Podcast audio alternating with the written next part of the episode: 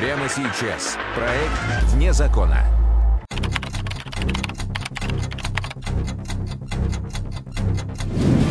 Самые громкие преступления. Самые запутанные и интересные детективные истории России. Ограбление, которое потрясло Читу. Это преступление действительно для Читы, для маленького города, это ну, действительно ограбление века. Украдены миллионы. Банкноты Банка России образца 97 года. Банкноте 1 миллион рублей. Банкноты достоинством 1000 рублей. И как найти грабителей, если свидетелей нет? Они сказали, что в предбаннике двух хранилищ лежали два трупа. В проекте «Вне закона. Ограбление века».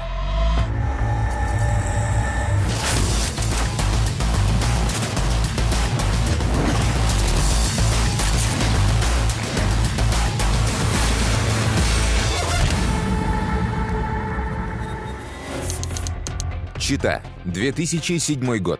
Ранним утром охранник одного из банков Ильгиз Аитов по обыкновению пришел на работу. Он должен был сменить на посту своих коллег, охранявших банк в ночную смену. К удивлению Ильгиза, ни на его звонки, ни на стук в дверь его сменщики не реагировали. Не могли открыть двери, никто не отвечал, не откликался. Потом другие начали собираться, вызвали ответственного по банку, он позвонил в этому пультовую охрану, в неведомство охрану МВД. Они приехали, взломали дверь на первом этаже, ворота зашла полиция. Ильгиза вместе с остальными сотрудниками банка попросили подождать на улице. Представители вневедомственной охраны, едва зайдя в банк, тут же вернулись и вызвали опергруппу. Они сказали, что в предбаннике двух хранилищ лежали два трупа на кушетке привязанные. Вот и все. Шок по состоянию было. Неожиданно.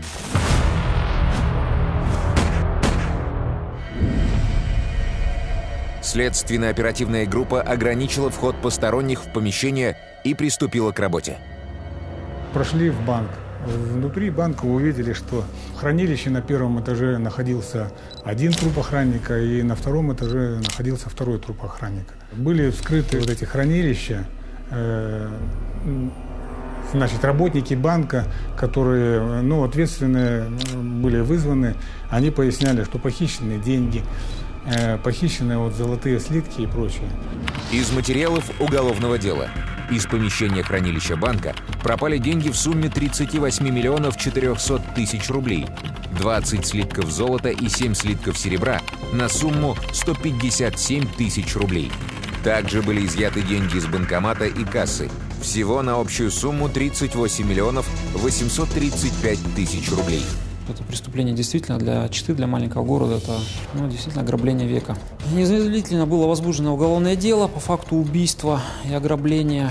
А, Создана следственная группа. В ее состав под моим руководством вошло 15 следователей. Опытным читинским сыщикам, приехавшим на место преступления, сразу же бросилась в глаза одна деталь. Если на обычное преступление выезжаешь, там все, как говорится, разворочено, выломано. А здесь в банке двери плюс решетки, все это все было открыто вот, э, ну, на момент въезда. И следов, какого, чтобы где-то что-то ломали, такого, такого не было. Следственно-оперативной группе без труда удалось установить личности убитых. Ими оказались охранники банка Вячеслав Попов и его напарник Виктор Котовский. Слава меня научил работать. Спокойный, вежливый человек. Котовский, как сказать общими словами, очень хороший, общительный, любознательный. И жена его там работала. Сыщики выяснили, в банке была установлена новейшая система сигнализации. Однако в момент ограбления она не сработала. Почему? С этим вопросом оперативники отправились в читинское подразделение вневедомственной охраны, отвечавшее за объект. Была вторая половина дня, то есть дежурство шло полным ходом. Передо мной находился монитор, где отслеживались тревоги. И во второй половине дня, как мы обратили внимание, что банк выдал тревогу. Ну, выдал тревогу не посредственно, не такая тревога, как обычно дается. То есть приходит тревога, а приходит тревога э, о неисправности оборудования. Николай Тихомиров тут же связался с охраной банка и, следуя инструкции, предложил помощь. Предлагаю ему помощь. У нас, говорю, есть дежурный техник, который может выехать к вам на пульт и произвести ремонт оборудования вашего. А на что было мне отвечено, что нет, не надо, у нас объект особой важности и свои техники. Мы будем дозваниваться до них самостоятельно и под охрану принимаем самостоятельно. Через несколько часов после этого телефонного разговора банк был ограблен. Охранник, говоривший с Тихомировым, и его напарник убиты.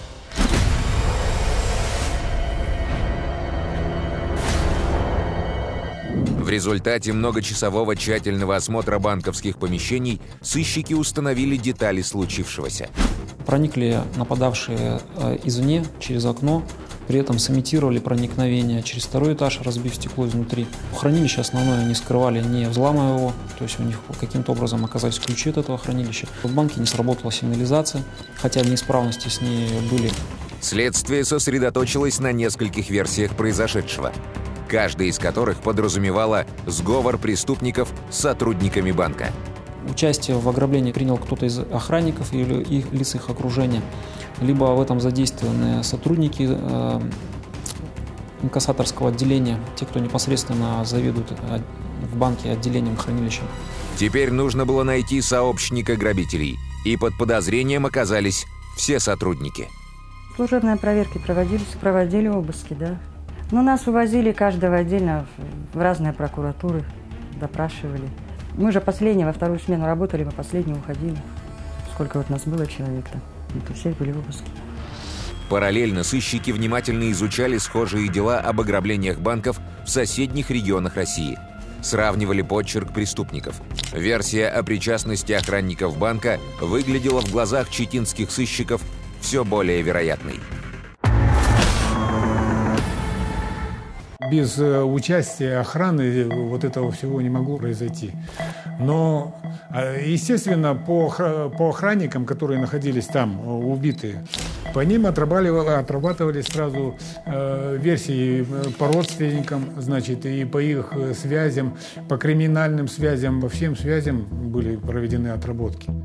Плюс ко всему, сыщики не теряли надежду найти свидетелей дерзкого ограбления банка.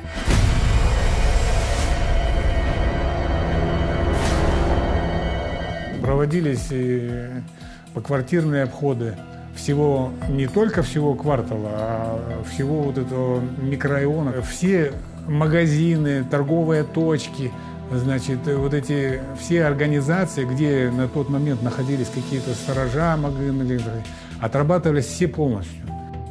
К охоте на убийцы-грабителей подключились лучшие исследователи Читы. Преступление, конечно, вызвало большой общественный резонанс. К нам на помощь также были направлены четыре сотрудника МВД России, которые прибыли на следующий день после совершения преступления.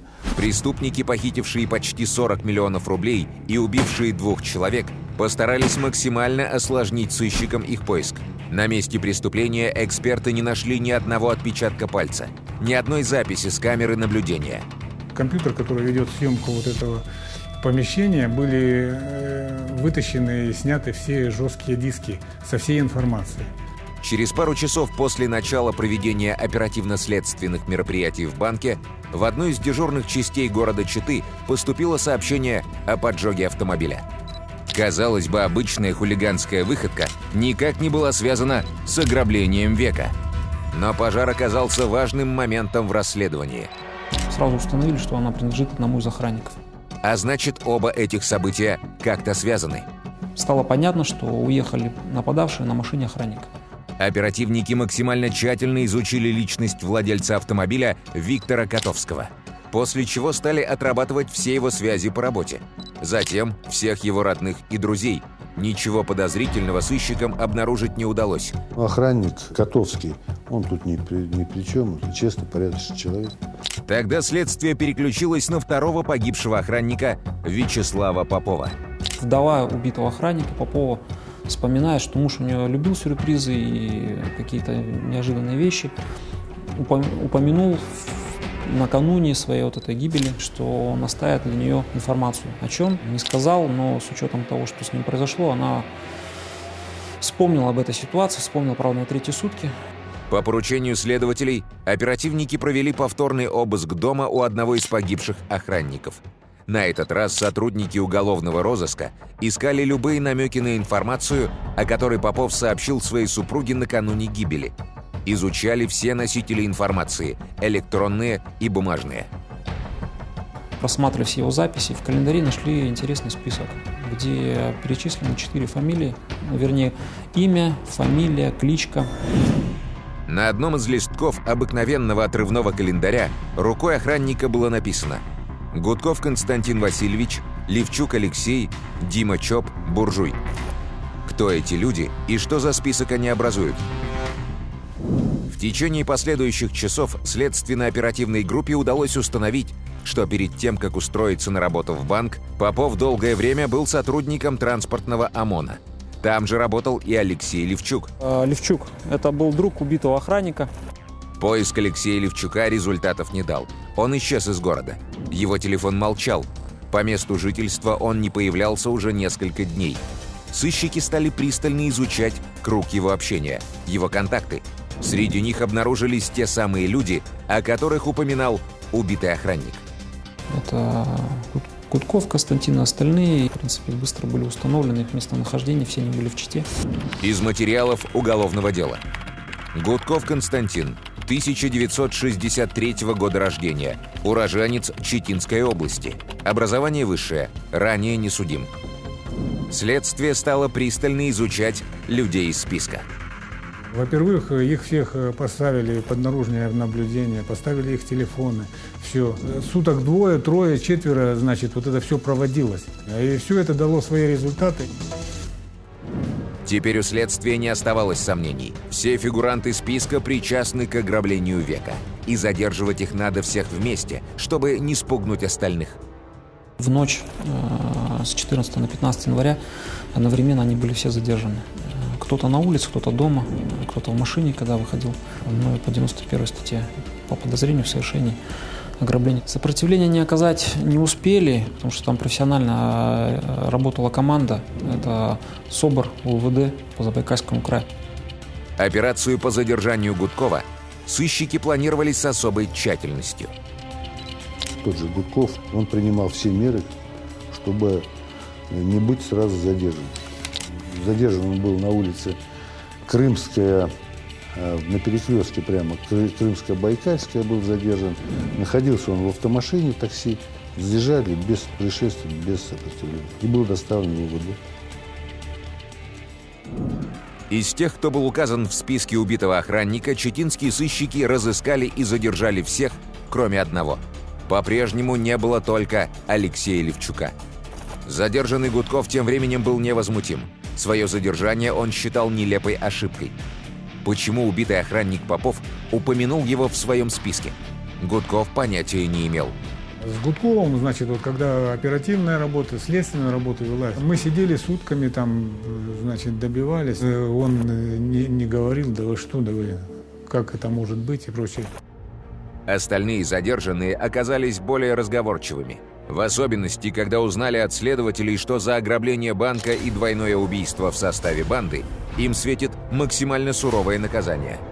Один из задержанных стал сотрудничать со следствием и рассказал в той части, которую он знал э, об ограблении. На тот момент он сам внутри не находился, его роль была наблюдать э, за окружающей обстановкой, но, по крайней мере, он подтвердил участие всех задержанных и рассказал о роли каждого. Дальше больше и следом за ним стали остальные сотрудничать. Стремясь получить минимальный из возможных сроков, преступник заключил сделку со следствием и согласился показать место, где была спрятана часть похищенных из банка денег. Ну, около 20 миллионов там было изъято. Закопанное в земле было в лесном массиве. Где находятся пачки банкнот банка, банкноты Банка России образца 97 года. 100 тысяч рублей, тысяча листов по 100 рублей. Полиэтиленовая сумка клетчатая, в ней также находится банкноты России, упакованы заводским способом полимерные пакеты. Банкноты Банка России образца 97 года, банкноте 1 миллион рублей, банкноты достоинством 1000 рублей. Вскоре заговорил и еще один подельник Гудкова. В частности, он, наконец, объяснил следователям, куда пропал Алексей Левчук. Подтвердились худшие опасения сыщиков. Похитив деньги, преступники на угнанной машине охранника, убитого охранника, э, выехали из города в пригородный лес. В машине помимо похищенных денег находился еще один соучастник э, Левчук. Он, конечно, был против, что его друга убьют, такого не планировалось изначально. Поэтому ему сковали руки наручниками, и уже лидер группы принял решение, что он его также убьет, как э, неугодного свидетеля, подозревая его в том, что он, скорее всего, расскажет о случившемся всем. Левчука убили несколькими выстрелами из стабильного пистолета, похищенного у его же друга охранника Попова. После чего труп закопали в лесу. Провели мероприятие, пока указали место, где схоронен труп. Значит, э, обнаружили его тоже с огнестрельным ранением. Заключившие сделку со следствием налетчики рассказали. Левчука убил лидер банды Константин Гудков. Он же застрелил Попова и его напарника Котовского. У них было договорено э, с охранниками. То есть охранник отключает сигнализацию, допускает их в банк. Они забирают, э, значит, э, деньги и уезжают, оставляя охранника живым. И э, вот этот момент для самих подельников Гудкова, когда он э, начал стрелять, и одного убил охранника, они выпучили глаза, они говорят, ты что творишь-то? Они, он говорит, а зачем они нам нужны? Через них мы сгорим. Теперь следователи имели неопровержимые доказательства вины Гудкова. Понимая, что все улики и показания подельников свидетельствуют против него, со следствием в конце концов стал сотрудничать и безжалостный главарь налетчиков –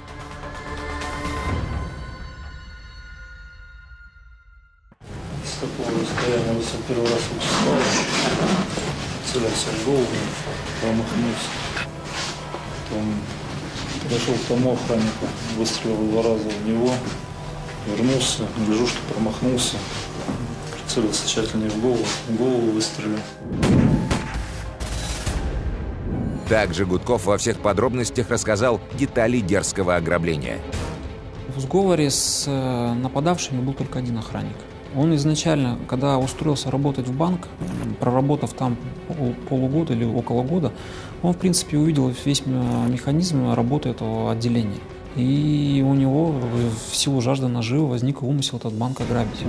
Своей идеей ограбить банк охранник Вячеслав Попов поделился со своим старинным товарищем Алексеем Левчуком – тот идею подхватил в силу своей молодости, стал развивать, укреплять э, своего товарища, который в банке работал в этой идее, что да, мы можем это совершить. Но планировали изначально совершить вдвоем и не в, не в смену, ну, соответственно, когда дежурит сам охранник, который хотел ограбить. Потом все-таки пришли к мнению, что вдвоем они не справятся. Так, в преступном сообществе появились еще два участника. Константин Гудков, самый взрослый и опытный из всех участников новоиспеченной банды, и его товарищ Иван Космаков. К этому моменту сам охранник уже э, понял серьезность намерений этой группы и то, что совершать вообще это преступление. Однако другие были настроены решительно, уговаривали его. И вот эта э, нерешительность, она сыграла свою тоже ключевую роль в раскрытии, поскольку он понял, что отказаться ему не получается, и с ним что-то произойдет, он оставил ту записку жене. Правда, ничего не сказал, сказал, если со мной что-то произойдет, ты посмотри дома, я тебе оставил информацию. В ночь ограбления налетчики подъехали к банку. Охранник, у которого и родилась идея ограбления, через окно запустил их в банк. Там они напали на второго охранника, связали ему ноги, надели наручники. Затем грабители связали и охранника, который был с ними в сговоре, имитировав таким образом нападение и на него. Затем вынесли из банка деньги и слитки. После того, как скрыли все ценности хранилища, забрали деньги, лидер группы понял, что даже как ты не имитируй это ограбление, как ты не выводи своего подельника из поля зрения правоохранительных органов, охранника будут органы проверять, проверять тщательно. Поэтому жажда наживы ему глаза затмила, он взял служебный пистолет ВМ охранника и застрелил обоих. Оставшиеся в живых участники нападения поделили между собой награбленное и спрятали свои доли в разных местах. Потратить украденное никто из них не успел.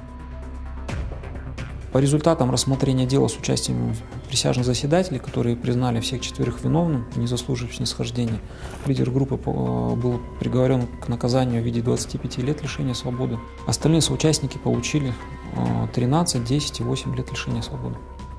Верховный суд Российской Федерации оставил приговор Читинского областного суда без изменения. Приговор вступил в законную силу.